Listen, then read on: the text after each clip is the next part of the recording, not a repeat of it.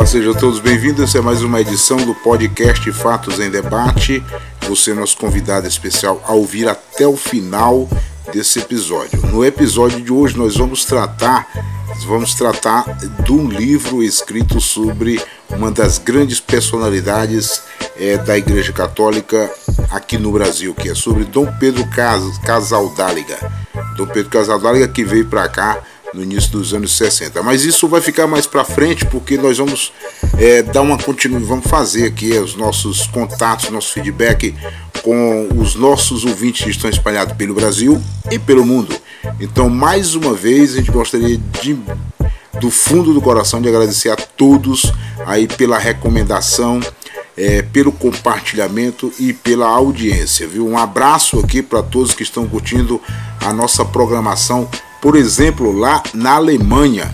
É lá na Alemanha quem está ouvindo a nossa programação é a Ana Rosa. Ela que eh, também tem um podcast e aí a gente vai aproveitar aqui para falar um pouquinho sobre o podcast da Ana Rosa que está lá na Alemanha. O podcast da Ana Rosa é um podcast que trata sobretudo pelas, é, sobre as questões da natureza e na luta pelo meio ambiente e também pela, pela proteção do, do meio ambiente de modo geral e pela preservação da floresta amazônica. Vem sempre com bons temas. Ela que já está no seu 39 episódio e é muito interessante. Agora mesmo estive acompanhando um episódio especial que falava sobre a produção de mel é, dentro da cultura indígena. Então dá lá uma olhadazinha e procura aí nas plataformas digitais, procura por Apenan, A-P-E-N-A Tio. Apenan é o nome do podcast da Ana Rosa. Ela é uma equipe muito interessante muito envolvida no, no, projeto, que é muito mais além do que um podcast. Olá, galera. Então, é só retomando aqui o debate, o podcast Apinam é uma coisa muito interessante. Vai lá, dá uma procurada aí nas plataformas de áudio e seja também um dos seguidores, viu? É, e esse aqui que vos fala é o Zé Luiz Costa, o podcast é o Fatos em Debate, mandando também mais um alô agora, agora para a Nilda. A Nilda que é da cidade de Jandira, ela é da cidade de Jandira, lá em São Paulo. Nilda Alcarique, desculpa aí se eu não falei teu nome direito, viu, Nilda? É um alô também para o Domingo Sávio, que é de Kratos, no Ceará, lá exatamente onde nasceu é, Padre Cícero, que deve estar em festa hoje porque é aniversário de Padre Cícero. Mandando também um alô para os meus amigos que participaram do penúltimo episódio, que foi o Paulo Maciel, cantor e compositor aqui da região de Imperatriz, também professor de história, e também para o nosso amigo Gildomar Marinho, que é de Fortaleza, maranhense, radicado lá em Fortaleza, que também é músico. Ele que foi premiado agora recentemente é, lá em São Paulo, recebeu uma premiação logo depois de ter participado do episódio episódio que tratava de música aqui no podcast. Mandando também um alô para o nosso parceiro, companheiro Elias, que participou do último podcast, do último episódio, tratando de agroecologia. Ele que é de São Luís. Muito obrigado, Elias, aí pelo carinho da sua audiência e pela participação e os préstimos do seu conhecimento no podcast que tratava sobre agroecologia. Então, galera, é, retomando aqui a nossa conversa, é, só lembrando que hoje nós estamos fazendo uma experiência com a gravação do nosso podcast, com episódio de hoje, que vai tratar sobre o livro é, Um Bispo contra Todas as Cercas. É o bispo é, Dom Pedro Casal Larga, que tem sua história aqui na Igreja Católica, na Teologia da Libertação ou na Teologia da América Latina. Mas fique atento aí para o fundo musical que está rolando aqui na nossa programação. Estamos fazendo uma experiência hoje, gravando exatamente com o Audacity e também com o meu programa de gravação do celular. E aí ao fundo, como a gente não tem uma acústica bacana, vocês podem observar aí os passarinhos cantando, daqui a pouco tem galo cantando, cachorro latindo, moto passando, então vocês vão me desculpando por qualquer ruído. Na, na edição vou ver se eu consigo reduzir o máximo possível. Mas aí retomando aqui, mandando também um alô para o Afonso, que é de Açailândia, para o meu amigo James, que está sempre participando e sugerindo novas, é, fazendo sugestões e críticas de um modo geral para o meu amigo professor Marcos Fábio, que também está lá, Imperatriz, professor da Universidade Federal do Maranhão, agradecendo também pelas sugestões. Agora, antes da gente seguir à frente com o nosso teminha de hoje, que aí vocês lembram, né, a partir do penúltimo episódio, que foi o 007, é que agora nós estamos gravando o 008. Então no 007 a gente começou com um quadro chamado Teminha, que a gente vai discutir qualquer um assunto que está no momento é dentro de um minuto e meio a dois minutos. Mas antes da gente fazer isso, nós vamos fazer aqui alguma divulgação. Vocês perceberam aí os galos começaram a cantar, viu? E também é a primeira vez que eu estou gravando o episódio durante o dia, viu gente? Por isso que está mais ou menos essa agitação. Então vou fazer aqui um recadinho aqui Primeiro, é o recado da Daniela Moura, ela que é estudante de Direito pelo PRONERA, que é o Programa Nacional de Educação para, estu para Estudantes de Área de Reforma Agrária. Ela que faz Direito lá na Universidade Federal do Paraná e que está em processo de conclusão do curso. Então a turma da Daniela está fazendo uma campanha, viu gente? Está fazendo uma campanha e está solicitando aqui doações. É, quem quiser fazer uma doação para a campanha de formatura da turma Nilce de Souza Magalhães, que é o nome em homenagem a uma militante do movimento dos atingidos por barragem, lá em Rondônia. A militante foi, era de Rondônia, mas a turma é do Paraná. É uma, uma homenagem a essa militante. Quem quiser fazer uma doação, é só. É, a, os dados são os seguintes: dados bancários, Banco do Brasil, agência 3273, dígito 5 conta 1949 9 dígito 9, variação 51. A titular é Ana PM UP, H-U-P-P, que é o sobrenome dela, não sei como pronuncia. Então, gente, quem quiser fazer a doação, mais uma vez, para essa conta bancária, é Banco do Brasil, agência 3273, dígito 5, conta 1949, 9 dígito 9, variação 51, titular Ana PM H, é, Hup, eu acho que a pronúncia é essa, viu? H-U-P-P. Mas aí façam essa doação em homenagem e em satisfação pela conclusão do curso de uma das turmas de direito do Pronera espalhada por esse Brasil, que sempre foi uma conquista de quem luta pela reforma agrária e quem luta por justiça social também nesse Brasil. Então, quem quiser fazer a doação, está aí os dados, viu? Lembrando também que nós temos vários parceiros, né? mas nós temos um que é especial, que está nos ajudando a manter o nosso blog, que é a Júpiter Internet. A Júpiter Internet ela é uma empresa de comunicação que, pro, que distribui internet no sul e sudeste do estado do Maranhão e do estado do Pará. A Júpiter Internet fica sediada em Imperatriz e ela está ajudando aqui na manutenção do podcast Fatos em Debate. Então, gente, sem mais nada para o momento, nós vamos direto ao ponto aqui conversando com todos. E o nosso teminha de hoje não tem como a gente fugir desse assunto. Não tem como a gente fugir desse assunto. É o desastre ambiental que está acontecendo aqui no Brasil, na costa do mar do Oceano Atlântico, aqui nos estados do Nordeste, em especial do Ceará para baixo até mais ou menos da Bahia. É um desastre ambiental que aí a gente vem tratar nesse momento é sobretudo da incapacidade de, o governo ter agido de forma rápida para tentar amenizar as situações, amenizar os problemas causados e, lógico, descobrir os causadores desse, dessa ação que ele está chamando de criminosa. Inclusive, de certa forma, até leviana, chegou a acusar o governo da Venezuela de ter sido um dos responsáveis é, pelo desastre. Vários momentos, tanto ele, o presidente da República, quanto o seu ministro, é, o Salles, que é o ministro do Meio Ambiente, fizeram ilações com relação ao governo da Venezuela e agora tudo foi provado que era totalmente diferente. Apesar do óleo ou do petróleo ser venezuelana, mas a comparação, a, o, o, o desastre foi causado por acidente que ainda estão se investigando por um navio é, grego, né, por um petroleiro grego. Então, gente, é, gostaria de destacar nesse desastre o que eu vi, presenciei ontem, eu acho que muita gente presenciou ontem no Twitter, o ministro da Pesca faz, fazendo drásticas, é, é, fazendo uma, uma participação no Twitter, umas falas grotescas, irresponsáveis e de comédia, de certa forma, caçoando com as pessoas que estão sofrendo com esse desastre ambiental aí na costa é, do, do Oceano Atlântico aqui no Nordeste. caçoando sobretudo daquelas pessoas que vivem humildemente da pesca e da coleta dos, dos mariscos que tem ali nos mangues. É, uma, é muito desrespeitoso, primeiro com o povo do, Nordeste, do Nordeste e segundo com o povo trabalhador de um modo geral. Muito desrespeitoso mesmo, assim como várias declarações das pessoas que cercam esse governo é, durante todo já esses quase 10 meses de mandato desse, desse governo. É inadmissível uma, uma, um, um fato desse, ver pessoa de grande relevância em cargo público fazer é, manguaça ou tirar uma com a cara dos outros, é, fazendo brincadeiras com coisa muito séria.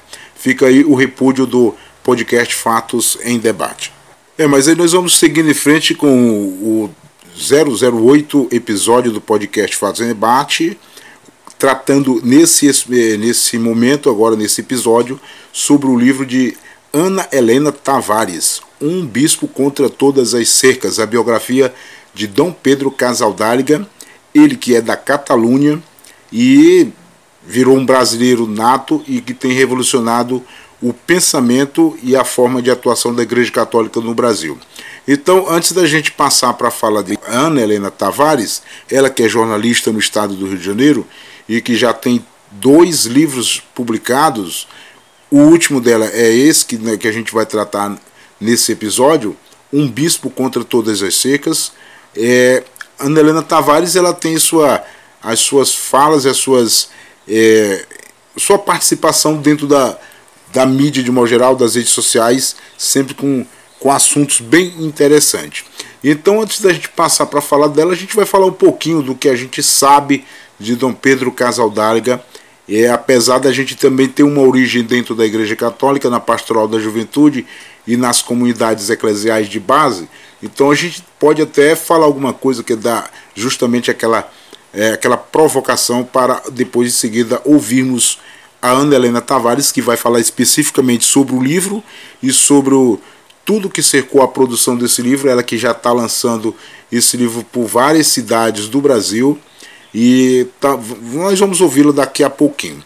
Mas antes é o seguinte, ó, a Igreja Católica, a partir do século, ou a partir do ano de 1964, com o Concílio Vaticano II, ela começou a dar uma abertura, em especial para a Igreja de um modo geral, né? diz assim na, lá nas bases, nas conversas é, das sacristias, dos pátios das igrejas, que naquela época, antes do Concílio Vaticano II, a igreja, o padre celebrava de costa para o povo, né? E hoje ele ainda celebrava em latim. E hoje, de frente para o povo, e falando realmente de acordo com o idioma daquela localidade. Então, de lá para cá, a igreja teve muitas modificações na sua atuação, sobretudo a partir desse momento que ela veio fazer um olhar diferencial pelos pobres. E os pobres estão, os pobres do mundo estão na África, na Ásia, na América Latina, em todos os continentes, mas em especial nesses continentes que foram colonizados pela, pela Europa. Então, a, a Igreja Católica começa a fazer essa abertura a partir do, do ano de 1965 com o Concílio Vaticano II. E de lá para cá teve outros encontros episcopais, quer dizer, teve outros encontros que foram espaço de discussões e de desenvolvimento de novas é, metodologias de ser igreja aqui na América Latina. Um, uma delas foi é, o concílio, foi o encontro episcopal de Medellín, esse que aí começou uma verdadeira abertura no olhar da igreja para a América Latina e para os povos mais sofridos, é, com essa visão mais popular que é o que temos hoje. É nesse momento de contexto político, aonde a maior parte dos países da América Latina, eu sou, eu acho que, inclusive eu acho que todos nesse período estavam sob regime militar de seus, de seus países, eu acho que a maior parte estavam aí é, sobre o regime militar. Então, nesse contexto, surge a Igreja Católica com, uma, com um olhar diferencial para os pobres e que tem aí como título a Teologia da Libertação, que tem, sobretudo, um novo olhar para os pobres, olhando as pessoas, os pobres, de baixo, junto com eles, numa perspectiva de retirá-los da condição de pobres, até mesmo porque, como a própria Teologia da Libertação, os seus defensores falam, Ser pobre não é um castigo ou porque Deus quis. Ser pobre é justamente uma questão social e de injustiça social, que é justamente isso que a Igreja Católica vem fazer dentro dessa tendência é, eclesial, dentro da sua tendência, é justamente isso que ela vem fazer. Vem trazer o olhar da igreja para os pobres, a partir dos pobres, numa perspectiva de mudança social. Então, como a gente estava falando do, dessa repercussão, dessa, desse olhar diferenciado da Igreja Católica para a América Latina, a partir do Concílio Vaticano II, é, em 1965, e dos encontros episcopais que aconteceram de lá para cá, é interessante observar que a partir disso houve é, a, ascensão e a vinda de padres e um olhar diferenciado para os pobres dessa região do planeta. E aí é onde vem Dom Pedro Casaldáliga é, para essa região. Ele que vem como padre e se comporta como padre, se comporta realmente como revolucionário dentro da igreja, dentro dos paradigmas da igreja católica, por muitos questionado, por muitos é, contradizido, por muitos divergido, mas na sua essência, é, Dom Pedro Casaldáliga ele se comporta realmente como manda o evangelho, como determina o evangelho que é do lado dos pobres. E aí a Ana Helena Tavares vem fazer essa pesquisa e cria, ela vai contar para vocês aí na entrevista tudo o que foi que não foi na entrevista, mas no depoimento dela sobre sobre o, o livro Um Bispo contra Todas as Secas. Ela vem contar todos os detalhes, o que foi que aconteceu, por que escrever sobre Dom Pedro Casaldáliga e o que está por trás das suas é, possibilidades. E eu vim acompanhando desde o início é, da sua é, peregrinação para a escrita e para a pesquisa desse livro, para a pesquisa e para a escrita desse livro. A gente é parceiros e amigos de Facebook. Aí eu trago aqui uma, uma imagem que marcou agora recentemente, durante o Sínodo da Amazônia, o Papa Francisco recebe o livro escrito por Ana Helena Tavares, a biografia sobre Dom Pedro Casaldáliga, e mostra ali a cara de satisfação.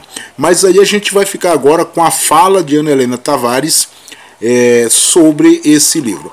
Antes de passar para ela, nós gostaríamos de trazer aqui um exemplo claro da relação, claro da relação de simplicidade e, e de presteza de Dom Pedro Casaldáliga para o povo, para as ovelhas, para aqueles que, que o cercam. Por exemplo, eu vou, é modéstia à parte, mas essa relação aconteceu comigo. Infelizmente não tenho nenhuma prova para mostrar, porque aconteceu quando eu tinha aconteceu quando eu tinha 18, 19 anos, quando eu era vocacionado e quando eu descobri que queria ser padre, eu construí a vocação de queria ser padre, é, achei o endereço de Dom Pedro Casaldáliga num catálogo da diocese que tinha em casa e mandei uma carta para ele. Uma carta assim, a gente nunca ter, ter se visto pessoalmente, nem falado nem por telefone nem pessoalmente. Até mesmo porque telefone naquela época não era comum para a gente pobre, né? E aí mandei a carta para ele. Como eu uso cadeira de rodas, contei a minha, a minha situação para ele, né? Mas ele me respondeu simplesmente com um poema que eu só lembro o título. Não lembro o poema, infelizmente não tenho mais esse poema em mãos, é, não tenho como comprovar, apenas a minha palavra e a minha memória. O nome do poema era Rodas da Esperança. Eu contei essa história para Helena, a Helena ficou interessada, mas infelizmente não teve como seguir adiante com essa história. E de lá para cá, a gente já teve outras, outros contatos com o Dom Pedro Casal Dáliga. Em 2000 2001, ele me mandou dois livros. Um livro sobre ele, que era Descalço sobre a Terra Vermelha, escrito por um jornalista catalão, é, e o livro Nicarágua e Profecia, combate e profecia sobre Nicarágua no período é, da revolta e do sandinismo na Nicarágua. Um livro muito interessante que ele faz uma faz vários nuances ali, vários momentos de poesia que o Dom Pedro Casadáliga também era um poeta dentro da Igreja Católica na luta do povo. É escrito em catalão e em português, em catalão e em português, e ele me manda esse livro. Esse livro eu ainda tenho como comprovar porque carrego com ele há muito tempo, autografado por ele.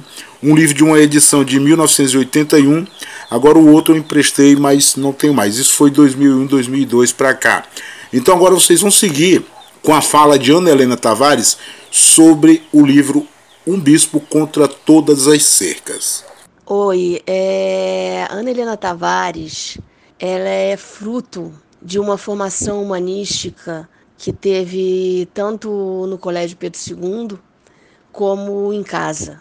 É, sempre quis ser jornalista e caminhos tortuosos acabaram levando a que essa formação viesse de forma um tanto tardia, como formação universitária na prática, mas antes da formação, antes de eu me formar efetivamente na faculdade, ah, já tinha atividade jornalística, né? É, e eu acabei, na verdade, me encontrando no jornalismo literário, né? O jornalismo literário foi o caminho que surgiu para que eu pudesse expressar é, minha indignação com os problemas tanto do passado como do presente do país através é, de livros, reportagem, né, e de biografias, como a biografia do Pedro Casaldáliga. Então, a Helena Tavares é hoje uma jornalista que caminha, né, é, pelo jornalismo literário. Estou é, estudando pós-graduação em roteiro audiovisual, então tenho pretensão de vir também a ser roteirista e sempre, principalmente na parte de documentário, né, contando histórias reais. Então, enfim, é, essa é Ana Helena Tavares. Bom, esse livro ele é fruto de uma série de acontecimentos anteriores. É, primeiro, é bom frisar que as pessoas sempre perguntam se eu era da Igreja Católica, se eu era de Pastoral da Juventude. Não, né? Esse livro ele não nasceu como fruto de um, uma, uma pessoa que já era ativa na Igreja Católica na Teologia da Libertação e foi falar sobre o Pedro Casaldáliga. Esse livro ele surgiu é, por causa de trabalhos jornalísticos anteriores, né? especialmente o meu primeiro livro, que é o livro O Problema é Ter Medo do Medo, o que o medo da ditadura tem a dizer à democracia, livro lançado pela editora Revan em março de 2016, né? E que é fruto de um trabalho jornalístico, de uma série de entrevistas que eu estava fazendo desde 2010 com pessoas que viveram a ditadura militar e que pudessem falar sobre suas experiências de vida e fazer paralelos com o Brasil de hoje daqui, no, no caso o Brasil, da época que eu as entrevistei, obviamente. Surgiu por causa de uma votação da lei de anistia que houve em 2010, né? É, os torturadores permaneceram impunes. Eu tenho um caso na família de um tio que foi torturado, que foi confundido com um guerrilheiro, né? Ele não era militante político nem nada, foi confundido com guerrilheiro. É por causa dessa história que eu tenho na família, eu falei, correspondendo muito na época, que era o editor chefe do site Outras Palavras, na época era ligado ao Le Monde Diplomatique. Cara é o Antônio Martins, ele tá no, no Outras Palavras ainda, e na época, conversando com ele, eu falei que iria começar a fazer um trabalho sobre a lei de anistia, que eu queria entender por que, que os torturadores que fizeram aquilo com meu tio, fizeram também com tanta gente, né? Tantas atrocidades, permaneciam impunes. Então eu fui começar a entrevistar inicialmente um grande jurista, entrevistei o doutor Hélio Bicudo, né? Foi meu primeiro entrevistado. Na época ele era um grande, é, uma grande referência dos direitos humanos, não tinha se envolvido com questão de impeachment, como veio a se envolver depois. O, o Hélio Bicudo foi meu primeiro entrevistado, depois eu fui entrevistando pessoas de diversas áreas e a coisa foi crescendo muito. Né? Eu, na faculdade que eu fiz jornalismo, eu tinha professores que tinham tido uma atuação importante na ditadura, como Cid Benjamin, ex-guerrilheiro, hoje jornalista premiado, o Ivan Proença, que era militar na época do golpe de 64 e foi um dos militares que disseram não. E eu tinha ali é, personagens também para entrevistar, para fazer essa série. E aí fui entrevistando muitas pessoas, até que em determinado momento eu busquei pessoas da Igreja Católica e quando eu fui buscar pessoas da Igreja Católica, eu liguei para a Arquidiocese de São Paulo e a pessoa que me atendeu eh, estava em busca de entrevistar Dom Paulo Evaristo Arnes. Dom Paulo não dava mais entrevistas e a pessoa que me atendeu me orientou que se eu estava fazendo um trabalho sobre a ditadura militar, eu tinha que ir atrás de Dom Pedro Casaldáliga, né? É claro que Dom Pedro Casaldáliga Uh, aquele nome para mim na época surgia como quase um nome lendário. Pela primeira vez tinha ouvido falar dele numa entrevista com Dom Valdir Calheiro, já falecido, bispo de Volta Redonda, foi quem me falou de Dom Pedro pela primeira vez na entrevista que eu fiz com ele. Quando o cara de São Paulo me indicou que eu tinha que ir atrás dele para falar sobre ditadura, eu então fui, né? Eu fui inicialmente eu fui a Goiânia, né? O Dom Tomás Balduino uh, ficou muito conhecido por causa da Comissão Pastoral da Terra. Me deu entrevista naquela época, era vivo. Eu entrevistei, ele foi em 2012, ele faleceu em 2014. E naquele mesmo ano que eu entrevistei Dom Tomás Balduino, eu fui também a São Félix do Araguaia entrevistar Pedro Casaldáliga para essa série sobre a ditadura que era jornalística e que se tornou esse livro, O Problema é Ter Medo do Medo, que inclusive o Problema é Ter Medo do Medo é uma frase do Pedro que ele me falou na entrevista dele, que eu perguntei se ele teve medo na época da ditadura, e ele falou, claro que tive, medo é uma coisa natural ao ser humano, né? O problema não é ter medo, o problema é ter medo de enfrentar o medo, o problema é ter medo do medo. E aí surgiu o título do livro, falei para ele naquela ocasião que eu iria colocar, se eu fizesse um livro com aquelas entrevistas todas, eu iria colocar esse título. O livro foi de fato lançado em março de 2016, depois eu resolvi que iria fazer a biografia de um daqueles entrevistados, que eram 26 entrevistados do livro da ditadura, e acabei escolhendo o mais desafiador deles, né, Dom Pedro Maria Casaldáliga. Assim nasceu a ideia de escrever a biografia dele. Todo o caminho que foi percorrido desde a da ideia até a publicação foi graças a alguns financiamentos coletivos, né? Primeiro, em 2015, né, que foi quando efetivamente é, surgiu a ideia e eu comecei a entrevistar pessoas. Precisava né, de dinheiro para viajar ao Brasil e tal, e encontrar essas pessoas. E fiz um primeiro financiamento, crowdfunding, que se chama. Hoje em dia eh, tem vários sites que fazem isso, né? Também famosa vaquinha, né? Site que eu sempre fiz esses crowdfunding foi o site Kikante, né? O primeiro foi em 2015 para produzir o livro, para viajar, para comprar material e entrevistar pessoas e produzir o livro. Depois, quando o livro ficou pronto, no ano passado, meados de 2018, precisei fazer um novo financiamento para viabilizar a impressão da obra, né? E eu precisei fazer esse novo financiamento para viabilizar a impressão da obra, porque, é, infelizmente, né? É, o livro ele estava praticamente a ser lançado por uma grande editora do Brasil, a editora Rocco, né? Passou por diversas fases lá dentro da editora, por editor, por revisor, já estava sendo revisado e tudo mais, todo mundo queria publicar. Frei Beto, que é um escritor antigo que publica livros sempre pela Rocco, tinha feito um parecer favorável para que o livro fosse lançado pela Rocco e, infelizmente, em determinado momento, logo depois da eleição do Jair Bolsonaro, esse pedido de publicação foi negado é, diretamente pelos donos do, da Rocco, né? E que alegaram questões políticas que o livro iria trazer problemas políticos para a Rocco. Então, eu precisei fazer o novo financiamento coletivo para que houvesse é, possibilidade de pagar uma outra editora para imprimir o livro.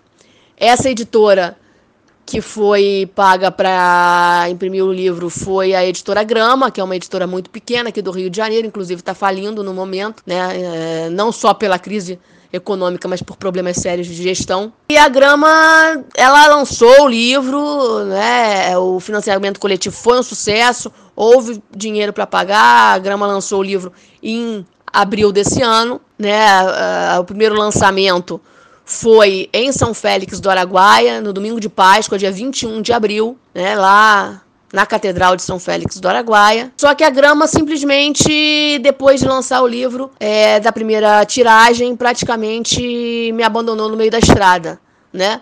É, não só pelos problemas financeiros sérios que eles já estavam passando, né? mas também por alguma má fé, né? É, infelizmente, eles não tiveram condições de atender a grande demanda que começou a, surgir desse livro. Foram mil livros publicados inicialmente, 930 estavam, foram 1.130 publicados inicialmente, 930 estavam comprometidos com as pessoas que tinham participado do financiamento coletivo. Os outros 200 sumiram logo no primeiro lançamento lá na viagem para São Félix e para Goiânia, né? Teve um lançamento em Goiânia, só tinha 50 livros. Meia hora os livros acabaram e as, muitas pessoas saíram lá de, de, lá de mãos abanando. Depois, no início de maio, quando foi feito o lançamento aqui no Rio de Janeiro, já não tinha mais livros da primeira tiragem e a Grama não teve arcar com a, uma segunda tiragem. Eu que tive que me endividar nesse momento para arcar com uma segunda tiragem, colocar mais livros para serem vendidos em mais lançamentos, né? É, infelizmente o livro nem ficou muito tempo em livrarias. Eu é que tive que negociar diretamente com algumas pequenas livrarias que venderam, mas as grandes livrarias não venderam praticamente porque a, a, não tive editora inicialmente capaz de distribuir esse livro. Né? Eu que nessa segunda tiragem que eu, que eu banquei, eu precisei também bancar uma série de, de viagens, né? Algumas foram a, a, com a ajuda de apoios, né? Eu viajei para Porto Alegre, para Salvador, com apoio de diversos movimentos sociais. Em Salvador, por exemplo, foi a OAB da Bahia que viabilizou o evento, né? Mas eu sempre, literalmente, carregando o livro nas costas, porque não tinha apoio nenhum de uma editora fosse, que fosse capaz de apoiar realmente.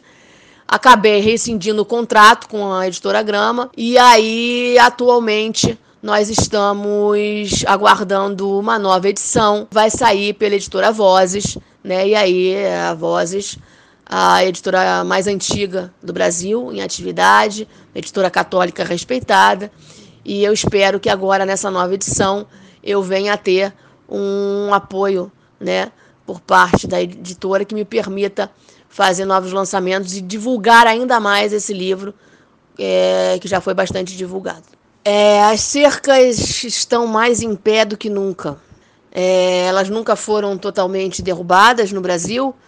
Né? Gente como Pedro Casaldáliga e outros é, tentaram, né? mas obviamente que derrubá-las por completo num país é, com a construção social que tem o Brasil, com as dimensões que tem o Brasil, é muito difícil, né? E é, com a chegada ao poder em 2018 do Jair Bolsonaro é, foi realmente um momento em que houve ali uma vitória das cercas, né? Bolsonaro ele representa praticamente tudo contra o que Pedro Casaldáliga sempre lutou. Com certeza, Pedro poderia neste momento estar lá em São Félix, como está lá adoentado e tal, e estar lá pensando na música do Cazuza,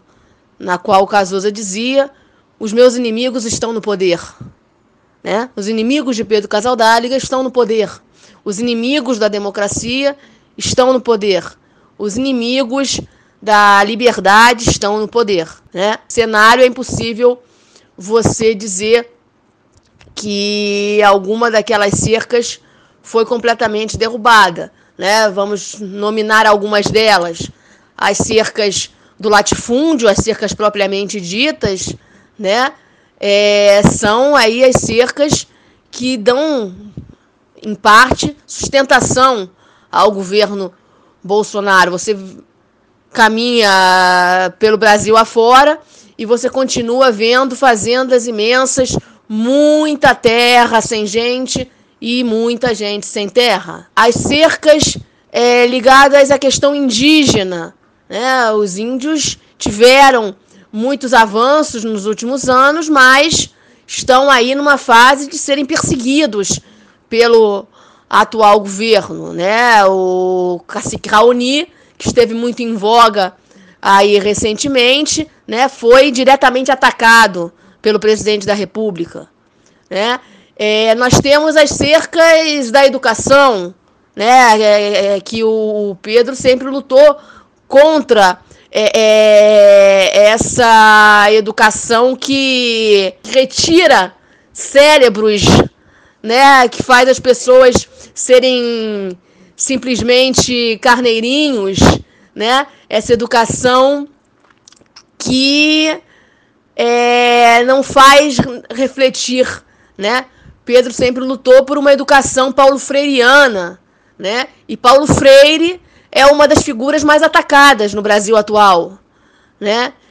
Então, as cercas que Paulo Freire queria derrubar e que Pedro sempre quis derrubar continuam aí na mentalidade é, das escolas, né? Quando se fala em escolas cívico-militares, que é o modelo que o Bolsonaro está querendo implantar, se vê que, que as cercas né, é, que permitem a ignorância do povo estão é, é, muito firmes ainda no Brasil, infelizmente. Né? Então, é, eu poderia falar aqui de uma série de outras cercas, mas é, só para dar um, um painel geral que realmente as cercas é, da época do Pedro, como diz a pergunta, infelizmente continuam de pé. Eu vou fazer uma observação que o Papa Francisco está se esforçando para derrubar as cercas da igreja. Né? Tem um capítulo no livro dedicado às cercas da igreja. E o Papa Francisco tem se esforçado para derrubá-las, através desse sínodo da Amazônia recentemente, com aí a orientação para que haja padres casados na Amazônia. E não só isso, mas de antes ele já vinha é, se despojando de todos os símbolos de poder. Né? É, o Papa Francisco é um Papa com o qual o Pedro sonhou né, é um papa que está tentando derrubar as cercas da igreja. Não é fácil, porque depende da implantação disso nas é, dioceses locais, nas comunidades, mas que ele está tentando derrubar as cercas da igreja, ele está. É, tem muita coisa, né? Mas me vem à mente é, o padre que foi assassinado em 1976 e que teria sido confundido com o Pedro, é o padre João Bosco Penido Bournier, ele foi assassinado por um policial né, da delegacia lá em Ribeirão, na época era Ribeirão Bonito, hoje é Ribeirão Cascalheira, lá no Mato Grosso. Ele, ele foi defender lá umas mulheres estavam sendo torturadas. Foi assassinado por causa disso. Pelo é, o militar, o Exir Ramalho Feitosa. Fiquei, né, é, acredita-se que ele tenha sido confundido com o Pedro, que na verdade queriam matar o Pedro. E a gente descobriu ao longo dos trabalhos de pesquisa para o livro, né, que o João Bosco Penido Bournier era primo direto do Brigadeiro Bournier. Brigadeiro Bournier era tido como um louco absoluto, um cara realmente de extrema radicalidade é, da direita radical, que tinha planos, por exemplo, de explodir o gasômetro aqui no Rio de Janeiro. Né? Tinha diversos planos terroristas para fazer o terror contra militantes e depois culpar a esquerda. Né? O Brigadeiro Bournier era um cara torturador, terrível, é... e era primo do João Bosco Burnia, o cara que foi é, morto lá em Mato Grosso, confundido com o Pedro. Né? Isso me fez ter algumas reflexões. O próprio Pedro é, tem algumas entrevistas que ele deu ao longo da vida em que ele fala sobre isso, né? Como é que dois destinos de dois primos tão diferentes, né? Um padre que foi assassinado por defender a vida e um brigadeiro que era um torturador terrível que tinha planos terroristas, né? Então, essa foi uma coisa que me veio à mente no momento, foi uma descoberta do, das, das, pesquisas e que me levou a algumas reflexões sobre a vida. Olha, é... há coisas que a gente fala assim, é um sonho realizado, e há outras que a gente fala, poxa, eu nunca sonhei com isso. E eu, de fato, nunca tinha sonhado com um Papa recebendo um livro meu. É...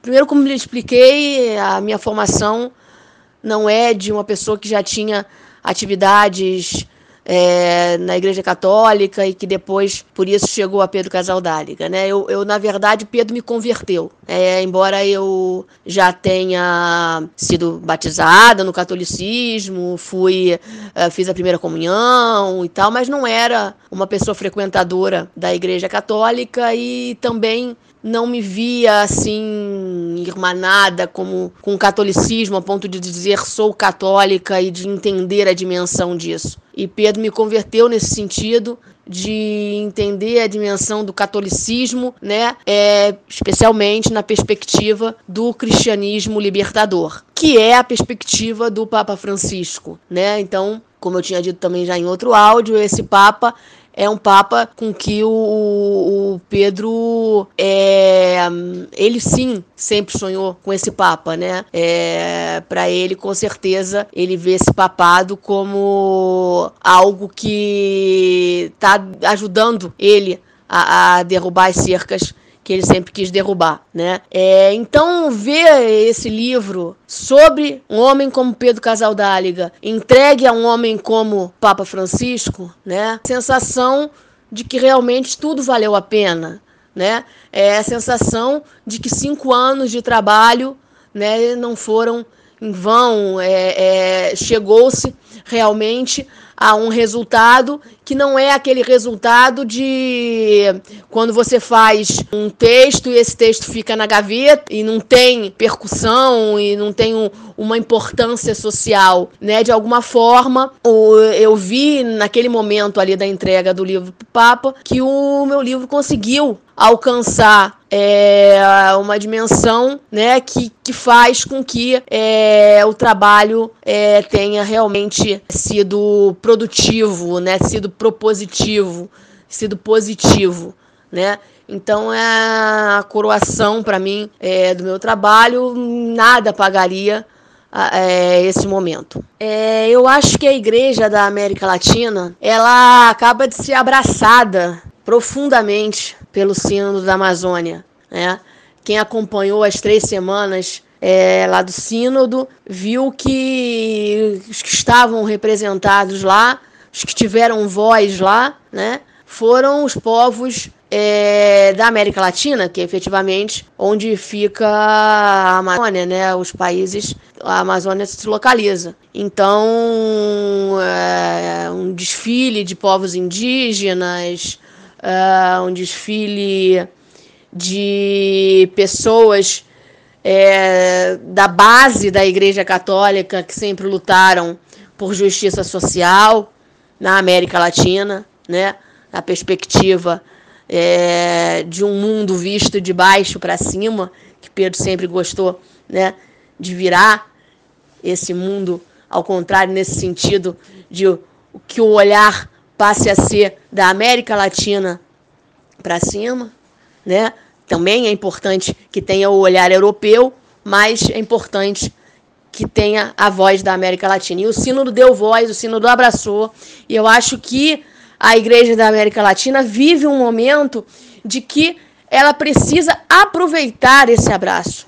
Ela precisa é, se deixar também ser abraçada né, e aplicar os, é, as coisas que foram debatidas no sínodo e as decisões e aplicar aquilo tudo na vida prática é, das comunidades, das diversas dioceses.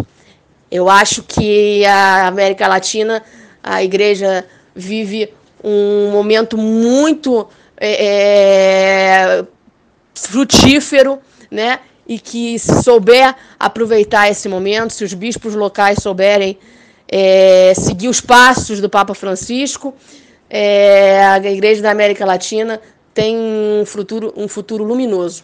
Pedro Maria Casaldáliga é um homem que abraçou causas universais e imensas ao mesmo tempo que nunca descuidou das pequenas causas do dia a dia. Pedro Maria Casaldáliga é um homem que, antes de pensar em revolucionar o mundo, revolucionou a si mesmo, despindo-se de toda a vaidade. Pedro Maria Casaldáliga nasceu na Catalunha, em Barcelona, na cidade de Balsa-Reni. Foi criado durante a Guerra Civil Espanhola e já naquela época demonstrava ser um ser contestador. Tornou-se padre e, influenciado pelo Concílio Vaticano II, abraçou radicalmente a opção pelos pobres. Após chegar ao Brasil como padre em 1968 e aqui tornar-se bispo, encontrou um cenário de um país no qual ele não poderia hesitar em optar por um lado, não poderia ficar no meio do caminho. Ou ele estava do lado dos peões, dos camponeses, dos índios, dos massacrados, dos marginalizados, ou ele estava do lado dos poderosos, dos latifundiários, dos políticos, dos grandes empresários. Ele optou, fez a, a opção pelos pobres numa época em que a teologia da libertação nascia. Ele foi o homem que dos mais daquele dentro da teologia da libertação dos que mais praticou de fato, né, tudo que os teóricos da teologia da libertação escreveram, né, e levou essa opção até as últimas consequências, com muita coerência, acima de tudo, um cristão coerente é Pedro Maria Casaldáliga. E paralelamente a isso, um grande poeta, considerado hoje dos principais poetas de língua espanhola, um homem que sempre levou a vida não com dureza, mas com poesia e, acima de tudo, com afeto. Esse é Pedro Maria Casaldáliga. Então é isso aí, muito obrigado, mais uma vez obrigado. Você ouviu a fala da Ana Helena Tavares, jornalista, escritora da biografia de Dom Pedro Casaldáliga, uma das biografias de Dom Pedro Casaldáliga, um bispo contra todas as cercas. Você ouviu e fique atento aí. A gente gostaria agora de agradecer a todos pelo carinho da sua audiência, lembrando que esse, esse podcast precisa muito ser compartilhado. Precisa muito mesmo. Então a gente pede que você compartilhe com seus amigos das suas redes sociais, compartilhe o link desse podcast. Nós estamos agora no SoundCloud também e no Spotify e nas outras nos outros espaços é, de publicação de áudio, viu? Então vamos lá, procure podcast Fatos em Debate. Bem, para não esquecermos, é, mais um recadinho aqui, que é o esse é importantíssimo. Lembrando que para entrar em contato com o podcast Fatos em Debate é e-mail Zé Luiz underline arroba e também através das redes sociais como o Twitter, que é arroba Zé Luiz S. Costa, e pelo Facebook você me encontra lá com o nome José Luiz da Silva Costa. E agora eu criei um grupo no Facebook para o podcast Fatos em Debate. Só botar lá procurar e você vai encontrar. Grupo no Facebook, podcast Fatos em Debate. Lembrando, não esqueça mais uma vez de fazer a sua doação na campanha dos estudantes de direito do curso do Pronera, lá na cidade de Curitiba, no estado do Paraná. Banco do Brasil, agência 3273, dígito 5, conta 19499, dígito 9, variação 51. A titular é Ana PM UP. E a gente agradece a sua participação. Mas antes, vamos fazer mais uma vez o agradecimento em especial à Júpiter Internet, que está sediada em Imperatriz Maranhão e que está nos dando grande ajuda nesse momento. Ela que provém internet para o sul e sudeste do estado do Maranhão. Muito obrigado. Um alô para a Rosana da Júpiter Internet, que mora aqui em Sailândia, e para o Carlos Lopes, que também está na nossa escuta. Muito obrigado, compartilhe e até a próxima. Eu sou pressa desta. Criador, não me seja indiferente. Que a morte não me encontre um dia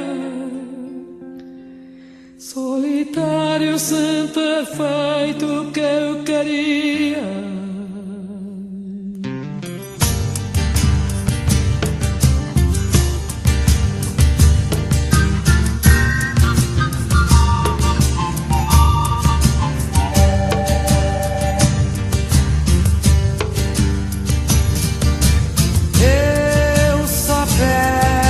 ayer.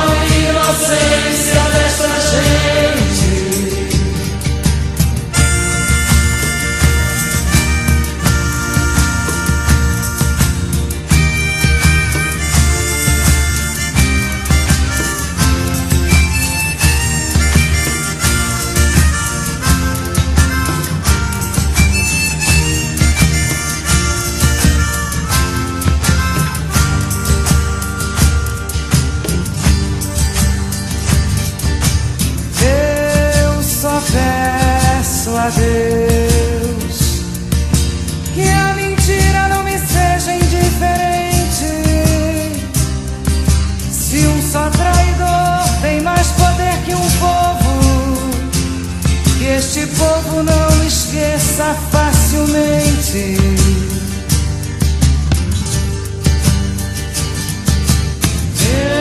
Eu sou soubesse que o futuro não me seja indiferente, sem ter que fugir desenganado para viver uma cultura diferente.